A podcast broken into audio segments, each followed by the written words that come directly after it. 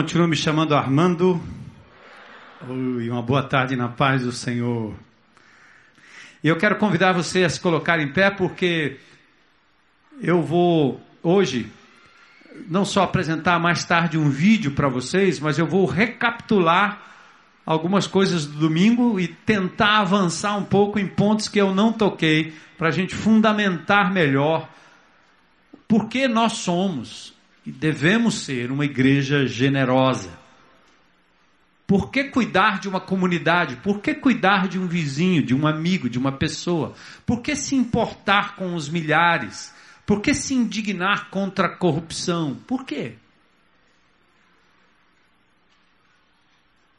Então, vamos ler de novo Mateus 25, lembra do texto? 31 a 46.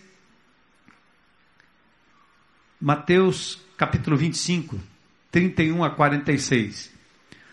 O sermão, esse sermão, tanto o capítulo 24 quanto o capítulo 25, tem uma fundamentação é, apocalíptica, profética, fala de um período especial que ainda está por vir pós-arrebatamento, grande tribulação, e no final, o Senhor Jesus Cristo estabelece o seu reino de justiça, seu milênio, mil anos, na terra. Ele toca o Monte das Oliveiras. O monte é partido de um lado e do outro, dado o cataclisma da poderosa presença de Jesus ali no Oriente Médio, no, no, no, no berço no centro de todas as coisas, em Jerusalém, pertinho. Coisas da escatologia que estão ainda por acontecer. E Mateus capítulo 25 antecipa um pouco disso que acontecerá ao final da grande tribulação, quando ele julga as nações, ao final do milênio, o grande trono branco do Senhor, grande julgamento das nações e de cada um julgado segundo suas próprias obras. Mas nós estamos falando de Jesus, o nosso Senhor e Salvador.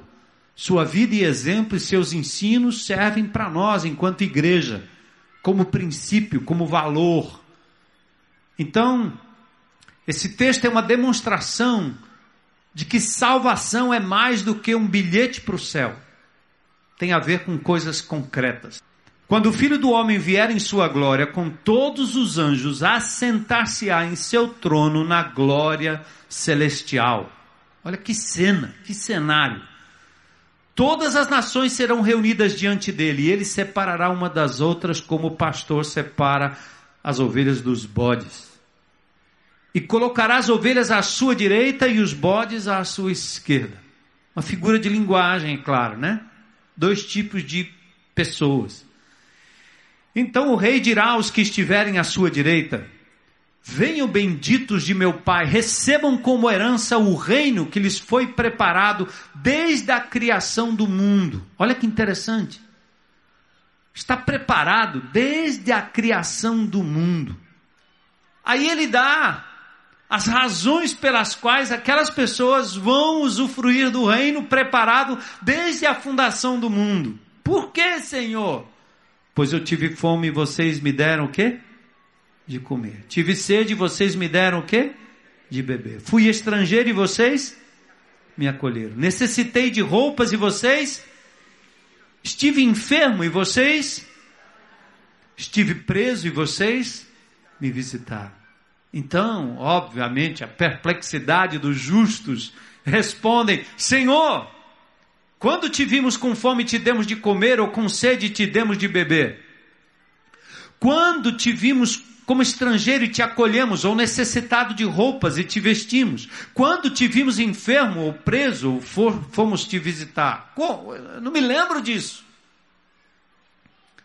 O rei responderá: Digo-lhes a verdade. O que vocês fizeram a algum dos meus menores irmãos, a mim o fizeram. Façam esses e vocês estarão fazendo a mim. Então ele dirá aos que estiverem à sua esquerda: Malditos, apartem-se de mim para o fogo eterno preparado para o diabo e seus anjos. Ele está falando do inferno mesmo. Que, obviamente, de novo, a palavra fogo aqui é uma simbologia para sofrimento eterno. E sofrimento eterno do inferno me parece um pouco com aquela figura do C.S. Lewis, ou Lewis, na, na, no seu livro O Sofrimento. Quando ele fala mais ou menos assim, ó. Quando alguém está numa fissura de droga, ou na fissura de alguma coisa, precisando de algo desesperadamente, tragam o comprimido, tragam a droga, tragam a bebida, tragam, tragam, porque eu não suporto ficar sem. O inferno será um lugar onde as pessoas vão anelar tanto pela comunhão íntima com Deus e não a terão. E o sofrimento será eterno, angustiante. Fogo não é só queimadura, é ausência de Deus. É vazio que faz com que tudo perca o sentido. Então, ele diz: Malditos, apartem-se de mim para o fogo eterno, pois eu tive fome e vocês não me deram de comer. Tive sede e não me deram para nada para beber. Fui estrangeiro e vocês não me acolheram. Necessitei de roupas e vocês não me vestiram. Estive enfermo e preso e vocês não me visitaram. E eles também responderão: Senhor, quando te vimos com fome ou com sede, ou estrangeiro, ou necessitado de roupas, ou enfermo, ou preso, e não te ajudamos? Ora, se, se, se a gente soubesse, e o Senhor estava nessa situação, claro. Mas o Senhor diz: digo-lhes a verdade, que vocês deixaram de fazer alguns destes mais pequeninos, também a mim deixaram de fazer. E a palavra pequenino aqui tem a ver com, com carente, com aquele que é dependente, necessitado. Ele usa a palavra irmãos ali, depois usa a palavra pequenino aqui. Óbvio, o que ele está dizendo são as suas criaturas, são aqueles a quem o Senhor ama e que nós, eu e você, temos no dia a dia a oportunidade de expressar amor e cuidado como ao Senhor. E este será critério para separar os bodes das ovelhas. Senhor, louvado e exaltado seja o teu nome por essa noite preciosa. Continua falando ao nosso coração. O Senhor tem falado conosco desde o início, desde à noite, no, no raiar da manhã, Senhor, naquilo que já fizemos. O Senhor não nos abandonou sequer um segundo. O Senhor tem falado conosco. Continua falando ao nosso coração, agora através da tua palavra, do que vamos ouvir, Senhor, do que vai ser dito. Palavras humanas, palavra de Deus, que o teu povo tenha discernimento para compreender aquilo que vem de fato do Senhor para que haja edificação da tua igreja. Que nós nos tornemos uma igreja generosa para a glória do teu nome. Pois é o que nós te pedimos em nome de Jesus. Amém. Podem sentar.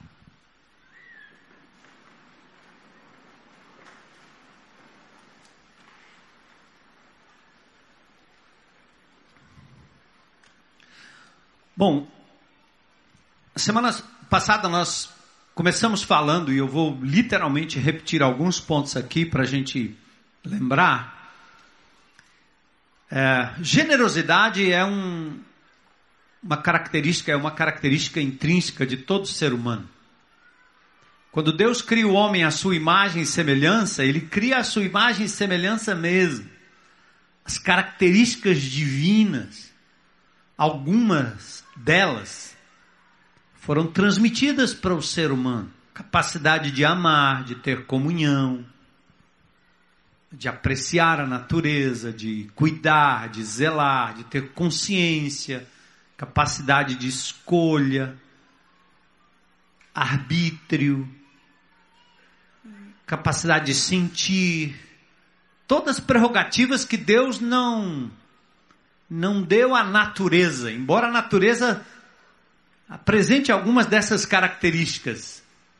Mas o ser humano foi, foi criado por Deus com capacidades emocionais, físicas, espirituais. E tudo era para ser vivido em função da glória de Deus, para exaltar Deus em comunhão com Ele, em harmonia com Ele e, acima de tudo, na dependência de Deus. Como um ventilador ligado à tomada. Está ligado, recebe energia, gira, cumpre a sua função.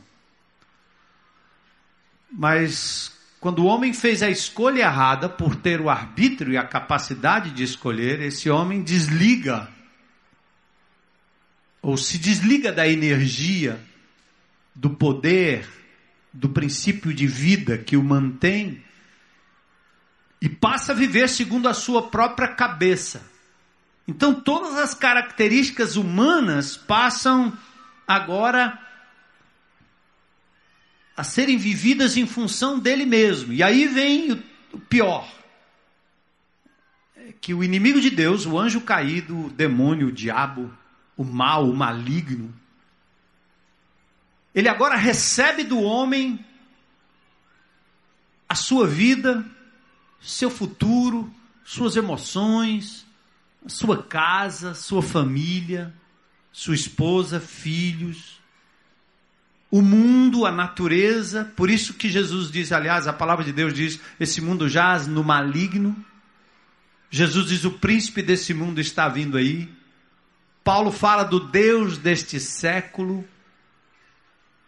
O diabo é aquele que olha para Jesus enquanto ele entrou nesse mundo como ser humano e diz: Tudo isso te darei se prostrado me adorares, porque, mesmo tendo usurpado do homem, ou tendo recebido do homem, sem ter o direito de possuir, o inimigo de Deus, hum, ele tem o mundo nas suas mãos. E aí ele podia dizer: Você me adora aí que está tudo certo. Eu te faço famoso, eu te livro da cruz eu impeço o seu sofrimento. Só que se Jesus tivesse aceito esse tipo de chamado, convite, nós jamais teríamos experimentado salvação. Ressurreição não teria acontecido.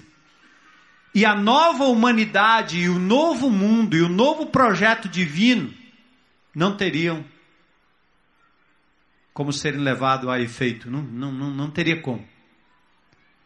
Então o inimigo de Deus fez isso. Por isso o ser humano tem seus sentidos, suas emoções bagunçadas, complicadas. Então ele é generoso, mas ele usa a generosidade do jeito errado. Ele ama, mas o amor está deturpado, usado do modo errado ele tem a capacidade de procriar, de ter satisfação no sexo, mas ele coisifica o sexo e a pessoa, objeto do sexo, e aí vira uma baderna, como nós estamos vendo aí. Então o homem, ele, ele tem a prerrogativa de comer, mas precisa a Organização Mundial da Saúde dizer que se você comer carne processada, você vai ficar com câncer. Se você comer errado, mas comer é bom, claro que é bom. Deus deu essa prerrogativa. Mas quando você faz de forma errada e descontrolada, é para o seu próprio prejuízo. É assim que funciona. E o diabo aplaude, porque ele diz: é isso aí que eu quero que você faça. Você se destrua, se arrebente, arrebente com seus relacionamentos e assim por diante. Política é coisa boa. Deus deu ao homem a capacidade de viver política, de fazer política. Mas olha o que o homem faz quando ele torce a verdade, quando ele se distancia de Deus, quando ele perde o referencial. Até o dia em que Jesus entra na nossa vida, aí sim, as coisas agora têm um novo rumo. E nós vivemos com a luta de temos vivido o velho padrão durante muito tempo e agora temos que aprender a viver a nova humanidade um novo corpo, um novo reino, uma nova doutrina, um novo ensino, um novo coração. um corpo ainda decaído, mas vivendo com um princípio ativo de vida que me ensina a fazer o que é certo. Antes eu não podia, eu não queria. Agora eu posso. Porque o princípio de vida, por isso que a Bíblia fala em nascer de novo. Você tem que nascer de novo. Senão você não entra no reino dos céus. É um novo nascimento. Então nós falamos a semana passada que generosidade é intrínseco do ser humano. E eu exemplifiquei o traficante, lembra? Pablo Escobar, generosíssimo. Foi ele que fez o Medellín sem favelas e beneficiou milhares. Nós fazemos o bem e somos generosos por interesse, ou então fazemos generosidade porque religiosamente falando é importante, a gente ganha um pontinho com Deus e acabou. E assim nós vamos tentando ser generosos, mas com a motivação errada. E nós falamos tudo isso porque quando o crente começa a ouvir que a igreja está atuando, que a igreja está fazendo o bem por alguém, que a igreja está caminhando, logo alguém pensa: isso é coisa de comunista, isso é coisa de socialismo barato, isso é comunismo, isso é teologia da libertação, isso aí, essa igreja está desviando da fé. Porque para o crente, historicamente, a única generosidade que existe é tirar a alma do inferno e colocar no céu e acabou. É compra o bilhete e vai embora. E aí a gente não fica mais indignado com a injustiça por causa da justiça divina. E a gente já não lê mais a Bíblia na perspectiva do Deus que de Gênesis a Apocalipse repete que é importante que você cuide do pobre, cuide da viúva, cuide do órfão, cuide do preso, cuide do doente. Que você reparta, que você faça justiça e haja com justiça e seja exemplo de justiça. Você esquece isso. E, de novo, é por isso que a gente falou a semana passada, há tanta contradição nesse nosso Brasil em relação aos crentes em Cristo Jesus. Eu ouço isso toda hora. As pessoas que me conhecem sabem que eu não sou flor que se cheire, que eu não sou perfeito, que eu tenho meu, minhas lutas, meus defeitos, meus pecados. Mas as pessoas que me conhecem ao longo de trinta e poucos anos de vida em ministério, quando eles vão me tratar como pastor, tem que fazer uma ressalva enorme porque já tiveram invariavelmente uma experiência péssima com alguém que se dizia ser de Jesus e agia como o diabo. Parecia mais amigo do diabo do que amigo de Jesus. Mais amigo das trevas do que da luz. E a razão é simples. É porque uma vez que eu sou crente em Cristo Jesus e já ganhei minha passagem para o céu, viver de forma correta parece que não faz parte do jogo. É por isso que o pentecostalismo clássico, ele usa o medo para constranger as pessoas. Tipo assim, ó, não rouba não. Se roubar, você perde a salvação. Não mata não. Se matar, você perde a salvação. Não transa, não. Fora do casamento. Se transar, perde a salvação. Então nós começamos a impingir sobre as pessoas o medo. É por isso que o mandamento vale. Não matarás, não roubarás, não, não, não, não. Então as pessoas ficam com medo do mandamento e é através do mandamento que você causa constrangimento para aquela pessoa viver de forma invariavelmente incoerente. Sabe por quê? Porque essas pessoas não têm oportunidade de demonstrar o que de fato acontece lá dentro do coração, as incoerências, as lutas que nós temos. Mas não vale termos um cristianismo que só cuida da alma e só cuida do porvir e não cuida do aqui e agora. É possível viver com coerência e fazer do nome de Jesus algo que possa ser visto pela sociedade, pelos homens, pelos amigos, pelos parentes, pelos vizinhos, como algo que vale a pena atentar, seguir, buscar. Porto seguro. Desde que aquela pessoa encontrou Jesus, ela voltou para casa, amou sua mulher, deixou suas amantes. Desde que aquele indivíduo entregou a vida a Jesus, ele parou com a droga. Desde que aquele indivíduo entregou a sua vida a Jesus, ele lavou a sua boca e já não vive mais de palavrões. É possível.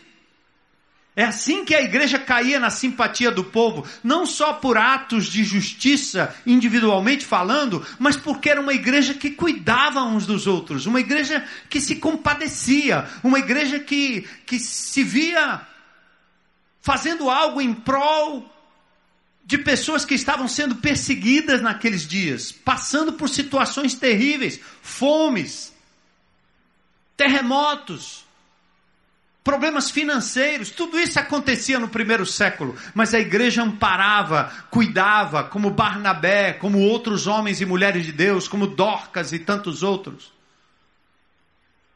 Então é este resgate que nós precisamos, porque é isto que vai de verdade salgar a sociedade e dar um pouco de luz para o caminho.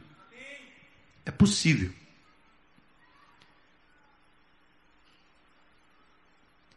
Eu fiz duas colocações no domingo sobre o que é que Deus criou.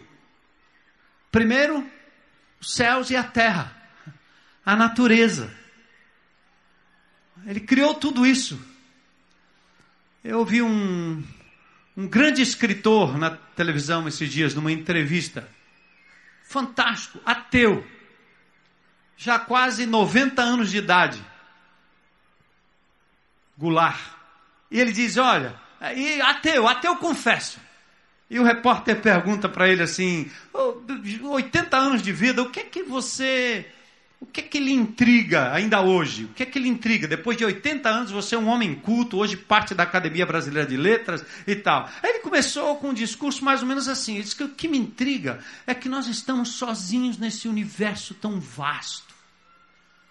Ele disse: o que está me intrigando é que esse pessoal que fica falando que Deus existe, é possível que eles tenham razão. Porque isso não pode ter ah, vindo do nada. Até o Big Bang. O Big Bang, para explodir, tinha que alguma coisa existir antes da explosão. E para existir algo antes da explosão, alguém criou esse algo. Quem foi que deu início a tudo? Parece que esses crentes, eu não creio, sou ateu, mas que coisa linda. Então vamos aqui, irmãos. No princípio, criou Deus os céus e a terra. Deus criou esse universo, essa terra, para que o ser humano pudesse habitar nela. Então, olha o cuidado de Deus. Esse cuidado divino é para que a gente não se desconecte daquilo que Deus criou e disse que era bom, muito bom. Tov Maod é uma frase hebraica. O judeu, quando ele fala Tov Maod, ele está feliz. Que coisa linda que eu criei. Assim Deus fez com a natureza. Ele não criou algo que não merecesse importância, cuidado, proteção, uso justo, equilibrado. De novo o pecado afetou a natureza. Lembram-se de que eu falei a semana passada em Romanos capítulo 8, versos 19 em diante? A natureza geme como quem está para ter criança, com dores de parto. Porque a natureza está dizendo assim: Deus, por favor, que o teu povo redimido tome conta da natureza, porque nós não aguentamos mais. Está doendo demais, Senhor. Imagine os peixes, a água, as árvores. E quanto mais eu leio a Bíblia nesse dia, nesses dias, mais eu vejo a natureza gritando e Deus falando da importância desses elementos. Lagoas infectadas, poluídas, indiscriminadamente, ninguém diz nada. Buracos abertos na floresta, na serra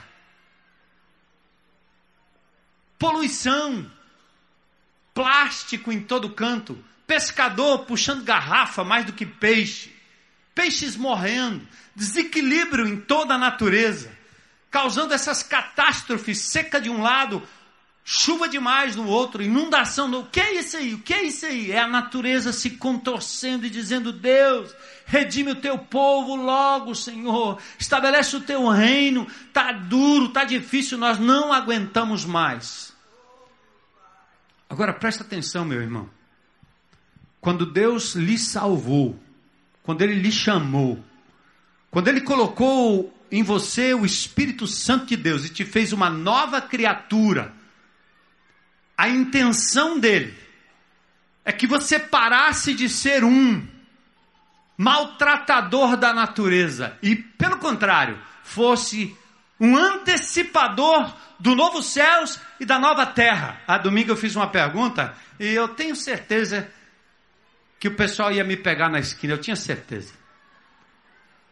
Quem vai para o céu aqui?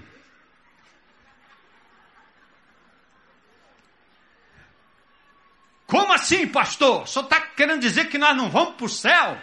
Aí ela vem os e-mails, chegam no meu endereço bem rapidinho. Estou dizendo isso, não. Eu estou dizendo que na minha Bíblia, na palavra de Deus, a natureza, Deus cria a terra, céus e a terra, coloca o homem para morar não nas nuvens, mas na terra. Aliás, o faz do pó da terra e diz que ele volta ao pó da terra.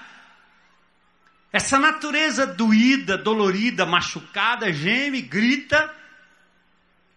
E Deus restaura você, eu, nós, para que a gente possa não só não maltratar a natureza, mas ajudar a resgatá-la, aliviar a sua dor, porque um dia a promessa divina é: eis que crio novos céus e nova o quê? Terra. Você acha que Deus vai criar uma nova terra para a gente ficar com asinha lá em cima? Todo tempo? Não, não, não, não, não, não.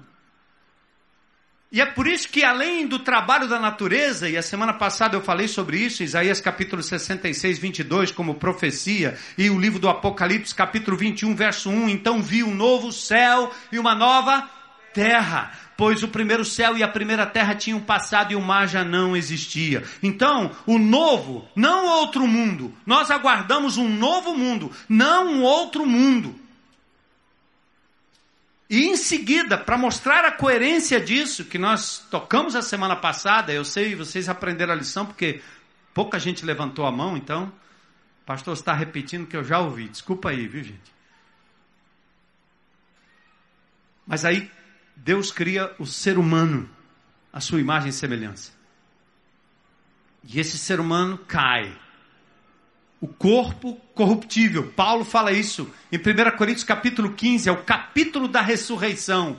Corpo corruptível, que um dia será revestido da incorruptibilidade. Ou seja, esse negócio que cai, decai, engilha, puxa, fica cheio de mancha e cai para lá, e cai para cá, e cai aqui, cai lá, e você corta aqui, corta lá, puxa aqui, botox para lá, botox para cá, mas não adianta. Quer dizer, melhora, melhora por um tempo.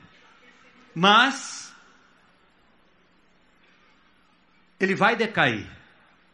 É normal. Mas o que que Deus preparou para este ser? E a parte do céu que você provavelmente né, encucou e disse, pastor, está pregando heresia. A parte do céu é a parte quando amanhã ou depois qualquer um de nós aqui, certo? A gente tiver um problema qualquer e morreu, como diz o pastor Alcimor, escafedeu. O que é que vai acontecer? A parte material decomposta. Eu não sei se foi um dos Kennedys que, não acreditando na ressurreição dos mortos, pegou suas cinzas do seu corpo e jogou sobre o Pacífico. Do tipo assim, Junta de novo aí. Não diz que vai ressurgir? Matéria não desaparece, ela se transforma. E o Deus que foi capaz de criar do nada o tudo, não seria capaz de pegar o seu corpo onde quer que estivesse e trazer de volta à vida? O meu Deus tem poder para isso. E ele o fará. Aleluia. Não é não? Ora, ele pega uma semente minúscula, ele pega um, um, um óvulo e um espermatozoide, faz um, um homem, um ser humano. Não será capaz de trazer de volta o meu corpo onde quer que ele esteja, mas no momento que eu deixo o meu corpo, minha parte imaterial, deixo o meu corpo, como Jesus disse, em tua mão entrego o meu, em tuas mãos entrego o meu espírito, nesse momento o nosso espírito vai para a presença de Deus. E não tem esse negócio de sono da alma, que a gente fica dormindo lá, porque a Bíblia não tem isso, de sono da alma. O cara fica lá dormindo. A palavra dormir na Bíblia é uma metáfora para um, um, um período momentâneo, até que venha a ressurreição. Mas a consciência, textos bíblicos, como Lucas 16, rico e Lázaro, que não é parábola, parábola não tem nome próprio. Conta do diálogo, da consciência que existe na presença de Deus, desse ser imaterial cujo cujo ser está lá na presença do Senhor. Aí, nesse sentido, sim, quando eu morrer aqui, se Cristo não voltar, eu vou morar no céu por um tempo. Vem para o seio de Abraão, venha. Mas este ser imaterial que está lá, ele é incompleto. Por isso a ressurreição faz parte da promessa divina. Jó falou disso lá no Velho Testamento, dois mil anos antes de Cristo. Eu sei que o meu redentor vive e que um dia ele se levantará e em minha carne eu o verei, eu o verei. Como assim? Porque ele sabia que novamente seria unido ao seu corpo em ressurreição e viria o seu Salvador ressurreto. Então, queridos, nós estamos falando aqui de algo que é material.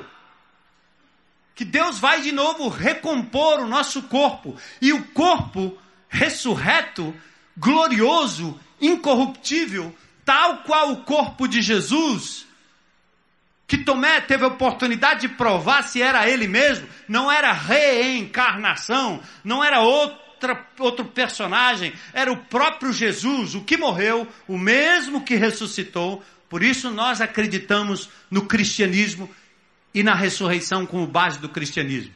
Então atentem para isso. Por que, que nós temos que nos preocupar com o que é humano, com o que é natural, natureza? Porque Deus não somente criou todo esse ambiente, mas Ele também nos criou não para desencarnarmos, mas para que um dia nós pudéssemos, ressurreto dentre os mortos, com um corpo incorruptível, quando a morte já não mais terá poder sobre nós, nós viveremos sob ou num novo céus. Aliás, numa nova terra sobre um novo céus. Estão entendendo? É nesse sentido que eu estou dizendo. É fantástico. A Bíblia não dá muito detalhe assim de como será. Não interessa. A Bíblia fala de coisas fenomenais, ruas de ouro, o Apocalipse fala dos portões, usando todo tipo de, de pedra preciosa. É uma forma de dizer para vocês assim, gente, não tem como descrever. João, quando tentou fazer uma imagem de Jesus no Apocalipse capítulo 1, a Bíblia diz que ele cai como morto, porque não dá para descrever seu cabelo, seus olhos, sua boca.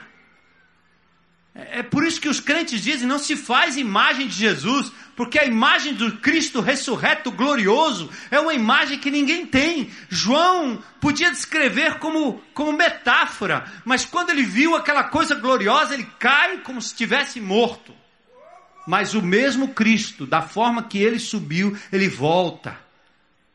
Então, amados, tudo isso para dizer que generosidade, cuidar do outro, cuidar do próximo, cuidar da lama, cuidar da rua, cuidar do buraco, cuidar da natureza, cuidar da fonte, cuidar do rio, cuidar da lagoa, cuidar do lixo, cuidar do seu corpo, é tão espiritual quanto à compreensão de que o Senhor salva a nossa alma.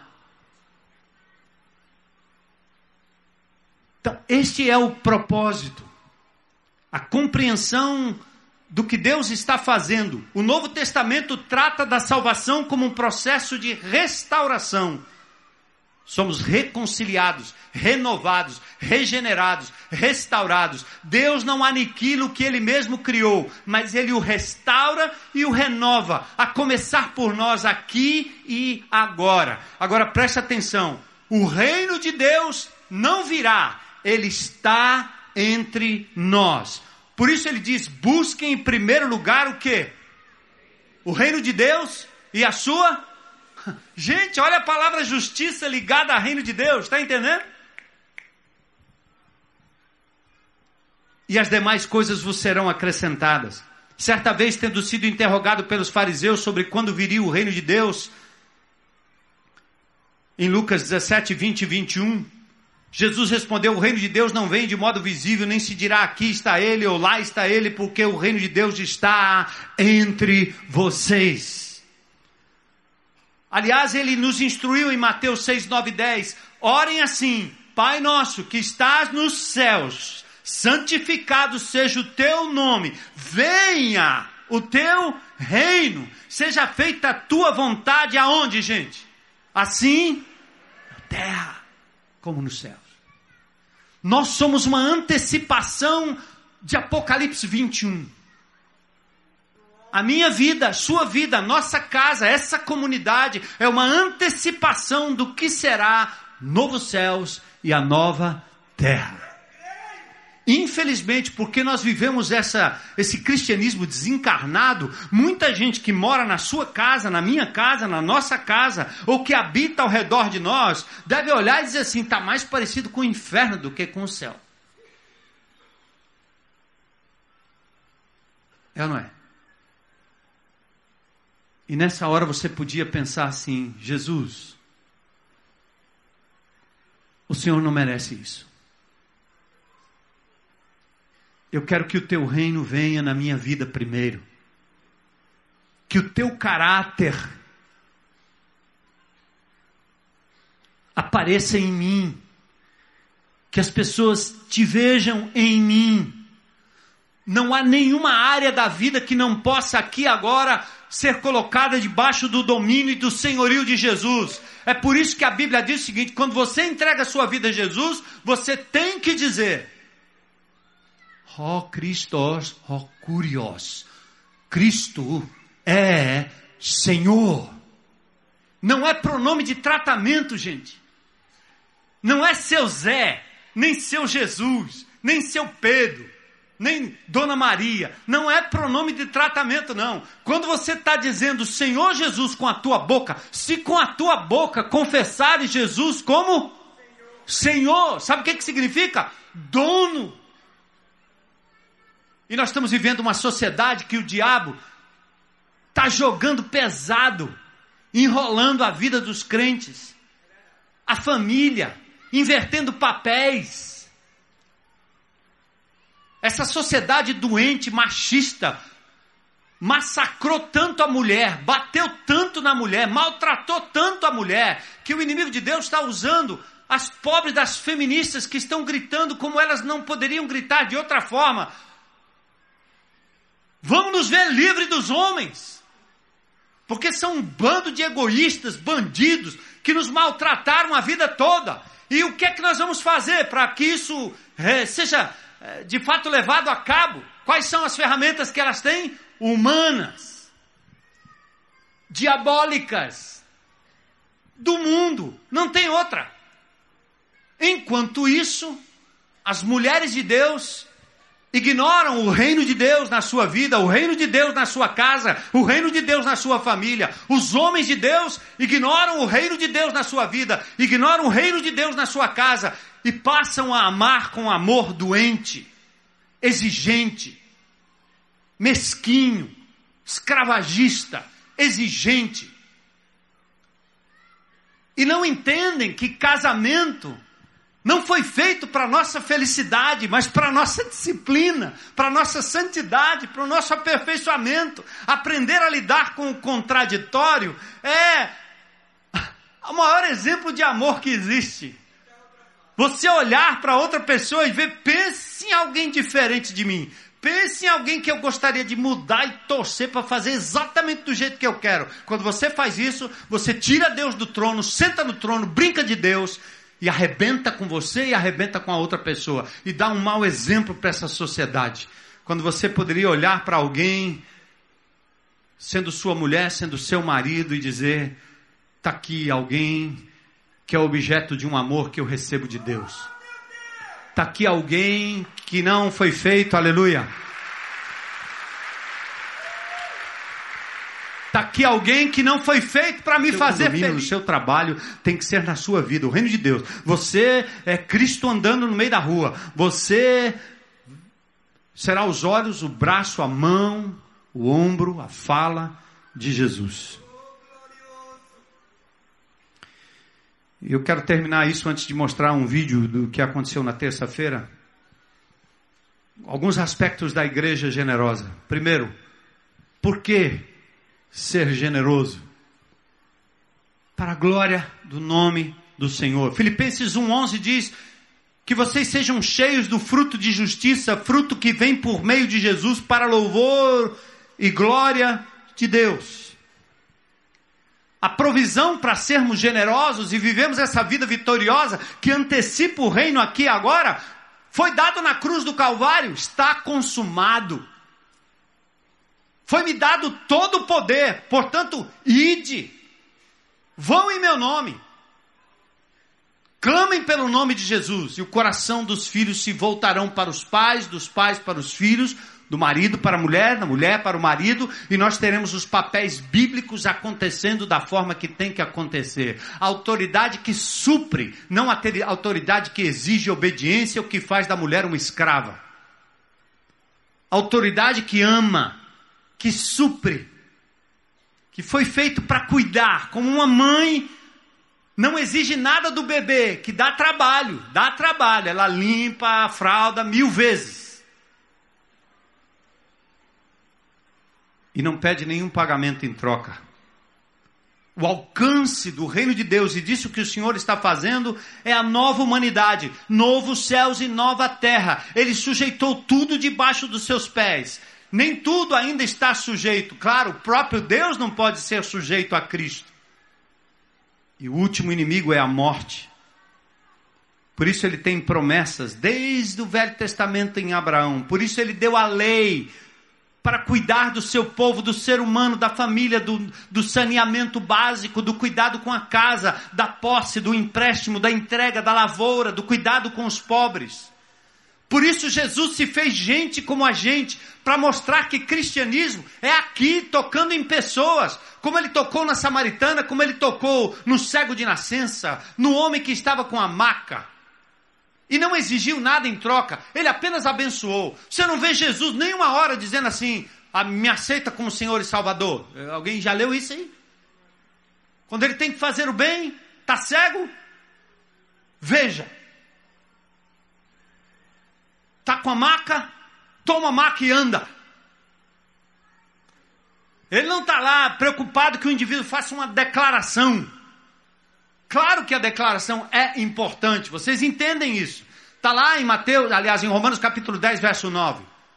Mas estou dizendo que Jesus veio a este mundo fazendo o bem, sem importar a quem e deixando que o constrangimento do seu amor, do seu cuidado, do reino que pega um coxo e faz com que ele ande, pega um paraplégico emocional e faz com que ele se aprume na sua paraplegia, porque ele agora está recomposto, como nós usamos o exemplo aqui da semana passada de um homem achado no meio da rua, todo arrebentado pela vida. E de repente alguém o adota, alguém traz para casa, alguém limpa, alguém lava e faz aquilo que o reino de Deus deve fazer antecipa o novo céus e a nova terra, dá a ele um corpo digno, porque cuida. Tal qual Jesus, texto de Atos 10, 38 diz que Deus ungiu Jesus de Nazaré com o Espírito Santo e poder. E ele andou por toda parte, fazendo bem e curando todos os oprimidos do diabo, porque Deus estava com ele. Essa é a razão, igreja. Nós não vamos perder a perspectiva do eterno, tampouco perderemos a perspectiva da eternidade, mas o reino de Deus está em você, em mim, em nós, no meio de nós. Deus está aqui tão certo quanto o ar que eu respiro. Deus anda com você tão certo como a luz que nos ilumina cada dia. E o reino de Deus será implementado à medida que você se coloca nas mãos do Senhor e diz: Venha o teu reino, meu Senhor. Reina na minha vida. Para de achismo, para das suas, com as suas opiniões pessoais, prevalecendo sobre o que diz a santa palavra de Deus. Abra a palavra dia a dia para um encontro com Jesus, não para estudar a Bíblia, mas para conhecer o Deus da Bíblia. E esta é a melhor, esta é a melhor forma de estudo. É conhecer o Deus da Bíblia. Gente, eu vou pedir sete minutinhos de vocês para a gente fechar com esse vídeo do que aconteceu aqui na terça-feira. Um testemunho poderoso do que Deus fez aqui nesse lugar. E como ele impactou a vida destes homens que vieram lá de Curitiba, principalmente o Dr. Deltan. Pode parecer fora do contexto, mas faz parte do texto que nos insere como igreja a lutar por algo que vale a pena, sem conotação partidária, sem atrelamento a qualquer político. Mas um homem de Deus subiu aqui nesse púlpito, como tem ido em vários lugares do Brasil, e falado acerca dessas dez medidas anticorrupção. Chegou a nossa hora. Eu pensei que isso aí ia ser algo que a gente ia contribuir, virar as costas e vamos virar a página. E de repente, depois do que aconteceu aqui na terça-feira, quando o, todo o Estado não, não tinha conseguido nem 4 mil assinaturas, e essa igreja, em pouco mais de um mês, conseguiu 7.500 assinaturas, e nós entregamos aqui para o doutor Deltan, eles disseram: o que é isso? Nós não esperávamos isso. O que é isso? Eu digo, é Deus agindo na vida de um povo que se compromete a fazer algo em prol desse país. Enquanto nós vamos andando, chorando, levando a semente, pregando a palavra, falando do amor de Jesus, nós vamos estancando aquilo que mata milhares de pessoas todos os dias, que é essa corrupção maldita. E não adianta brigar, conquistar lá em Brasília. Nossa luta não é contra carne e sangue, é contra poderes espirituais. É oração e ação para a glória de Deus. Fazendo diferença onde você vai, onde você está, na cidade em que estamos, do bairro em que estamos. E nessas pequenas assinaturas aqui, para ver um país diferente para os nossos filhos, nossos netos, as vindouras gerações, até que Cristo volte. Por favor.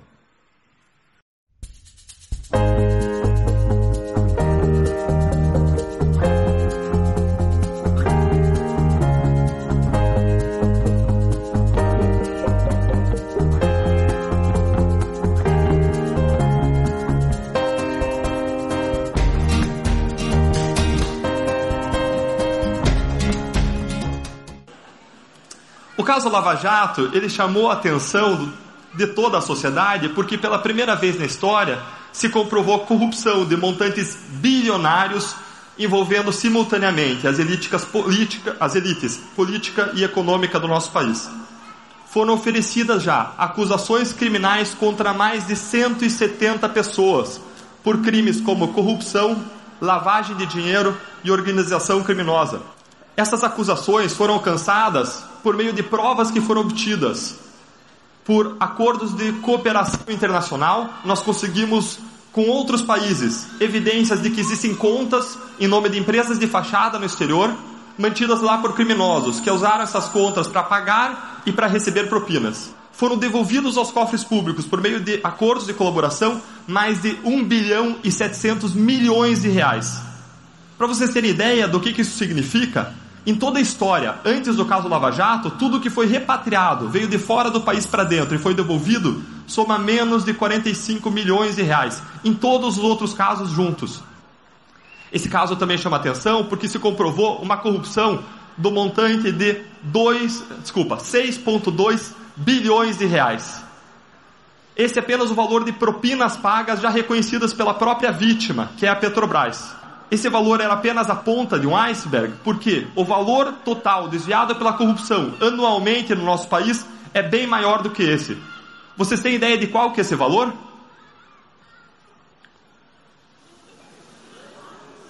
Duzentos bilhões de reais. A corrupção ela é praticada entre quatro paredes, aos, aos sussurros, em silêncio. Não interessa ao corruptor e ao corrompido revelar que a corrupção aconteceu, não só porque eles têm uma perspectiva de punição, mas porque eles perdem os benefícios que eles alcançariam com o ato corrupto. Nos casos em que a gente consegue descobrir que houve corrupção, é difícil comprovar, e não basta saber, é preciso provar, não é verdade? É difícil comprovar porque o pagamento da propina não se dá mediante um depósito na conta corrente do corrupto, mas se dá por complexos atos que nós chamamos atos de lavagem de dinheiro, porque eles pegam dinheiro sujo, propina, e transformam esse dinheiro com dinheiro em, que tem aparência legal, aparência lícita. Nos casos em que nós conseguimos descobrir e provar que o crime aconteceu, é difícil que o caso não seja anulado, não venha abaixo. Quando o caso não é anulado, a, a punição de um réu de colarinho branco no Brasil demora 10, 15, 20 anos. A simples demora nos gera um sentimento de impunidade, não é verdade? Mas é pior do que isso. A demora faz com que aconteça uma coisa que nós chamamos de prescrição. É um termo jurídico que nós usamos em direito para o cancelamento do caso penal, cancelamento do crime, como se nunca tivesse acontecido, simplesmente porque o caso demorou muito tempo na justiça. Ainda que a demora na justiça decorra exclusivamente da sobrecarga do judiciário, do congestionamento do judiciário. Quando o caso não prescreve, nós vamos executar a pena, encontramos novas dificuldades e quando conseguimos, nós descobrimos que a pena da corrupção é irrisória, é absolutamente desproporcional em relação ao mal causado pela corrupção. A pena mínima da corrupção é de dois anos e as penas no Brasil são fixadas de modo próximo ao mínimo legal. A pena da corrupção dificilmente passará de quatro anos. Uma pena inferior a quatro anos é executada num regime que nós chamamos de regime aberto. Isso significa que a pessoa fica livre, leve e solta durante o dia e à noite ela deveria dormir numa casa do albergado. Mas no Brasil nós não temos dinheiro para construir casa do albergado. Então a pessoa vai dormir também em casa, livre, leve e solta e sem qualquer fiscalização. Essa pena inferior a 4 anos pode ser substituída por aquilo que nós chamamos de penas diferentes da prisão, como doação de cestas básicas e prestação de serviços assistenciais já é algo irrisório, não é? Quando comparado com o mal que a corrupção causa ao nosso país. Mas nada é tão ruim que não possa piorar, como diz o ditado. Adivinha o que, que acontece com essa pena? Ela é completamente perdoada, extinta, depois de cumprido um quarto dela. Um quarto. Por um decreto de indulto natalino que todo ano é editado e que é um presentão para o criminoso de colarinho branco. Tá bom, Deltan, esse cenário é ruim, existe saída, mas o que, que eu, que estou aqui sentado hoje, posso fazer em relação a isso? Qual que é o meu papel, o papel da sociedade? Em primeiro lugar, nós podemos cobrar mudanças dos parlamentares, podemos sim, mas nós precisamos ir além, nós precisamos propor medidas e projetos e aprovar medidas e projetos que sejam positivos contra a corrupção e a impunidade. Isso nos traz novamente as 10 medidas que foram oferecidas pelo Ministério Público à sociedade e que já foram encampadas. Nós queremos que essas medidas se tornem lei, mudem a nossa legislação e para isso nós precisamos levá-la ao Congresso como um projeto de lei de iniciativa popular. Para que isso seja possível, nós precisamos escolher um milhão e meio de assinaturas. Hoje nós temos 400 mil e existe uma longa distância pela frente que só será possível percorrer se cada um de nós decidir se engajar nessa campanha. Se você quer saber mais sobre essas medidas, visite a nossa página Basta você digitar no Google 10 medidas, é o primeiro resultado que vai aparecer. Lá você tem um resumo de duas páginas, você encontra um sumário executivo de 13 páginas e a íntegra delas, com as justificativas, com 100 páginas. Nós não podemos perder a nossa esperança. Nós não podemos perder a nossa capacidade de nos indignar com a injustiça. O cristão é aquele que acredita contra toda evidência, não é verdade? Se bate uma pessoa na tua porta e ela foi viciada a vida inteira, ou ela praticou crimes a vida inteira, você acredita na mudança daquela pessoa, não é verdade? O impossível muitas vezes é algo que está lá à espera de ser superado. Existem algumas causas pelas quais vale a pena se lutar independentemente do resultado. E o nosso país é uma delas.